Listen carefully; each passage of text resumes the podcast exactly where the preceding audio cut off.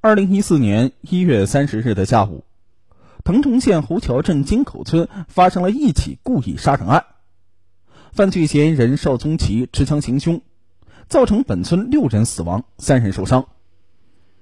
二月三日下午五点十五分，犯罪嫌疑人被抓捕归案，并且在五日下午以涉嫌故意杀人罪被云南省腾冲县公安局依法刑事拘留。除夕的一桩血案，让云南腾冲县侯桥镇金口村这个中缅边境的小山村失去了往日的平静。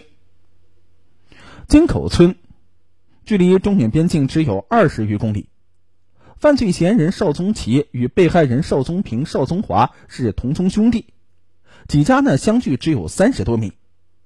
这三十多米的路，在一月三十日下午却成为了一条死亡之路。在这个小山村之内啊，邵宗奇的家很是显眼，是一栋两层高的木楼。木楼呢，用崭新的黄色木料搭建起来，栏杆和楼梯都雕刻着花纹，整洁干净。而周围邻里的院墙以及房屋啊，则是一片昏暗与斑驳。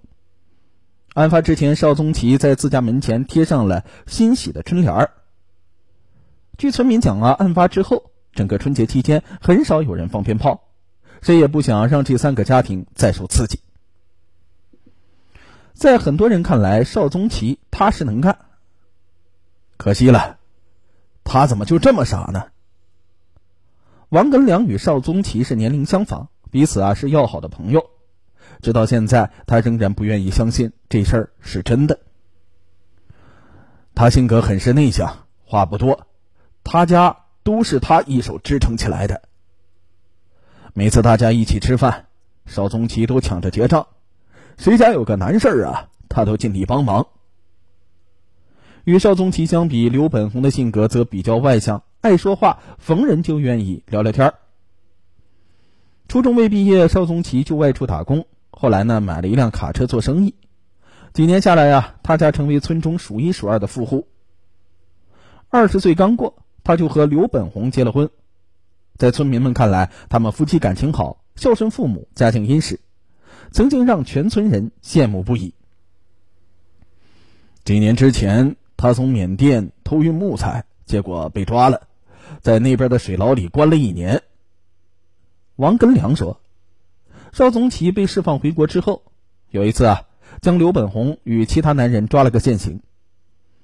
他们夫妻感情就不行了，有时啊和我们一起就提起这事儿。”挺伤心的。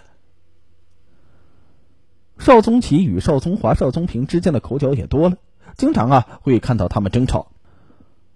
事实上啊，在了解全部事情的经过之后，邵宗奇感到非常愤怒，对妻子由爱生恨。为发泄自己心中的委屈和不满，他经常对妻子进行辱骂和殴打，并提出离婚。其妻总是骂不还口，打不还手。七月份，邵宗奇到侯桥镇法庭起诉，要求与妻子离婚。同月呢，因为亲人极力反对，他又撤销了起诉。邵宗奇说：“后来他曾多次分别找到这三人要求解决，但是这三人不仅不诚心诚意向自己认错和道歉，而且还经常在言谈当中说难听的话。为此，他曾经向这三人放话说：不答应条件就杀了你们。”村委会啊，本打算年初六再做调解。血案的发生让金口村村委会的工作人员也是后悔不已的。村委会工作人员邵先生说：“邵宗奇和刘本红的矛盾呢，在村子里面人尽皆知，种种传闻也被大家传来传去，都是传言，谁知道呢？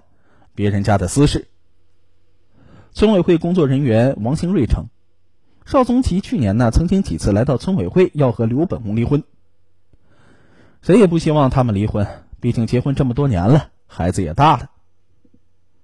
二零一三年七月十九日，邵宗奇写信给金口村委调委会，要求跟刘本红有染的三个男人进行调解。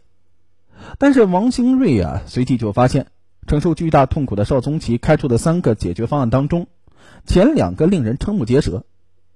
他要求三人之妻分别陪他跑车一个月，每人向其赔礼道歉，并赔偿十万元，与妻子离婚。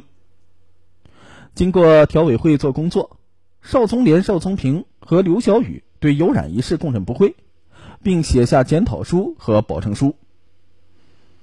我告诉他，得饶人处且饶人。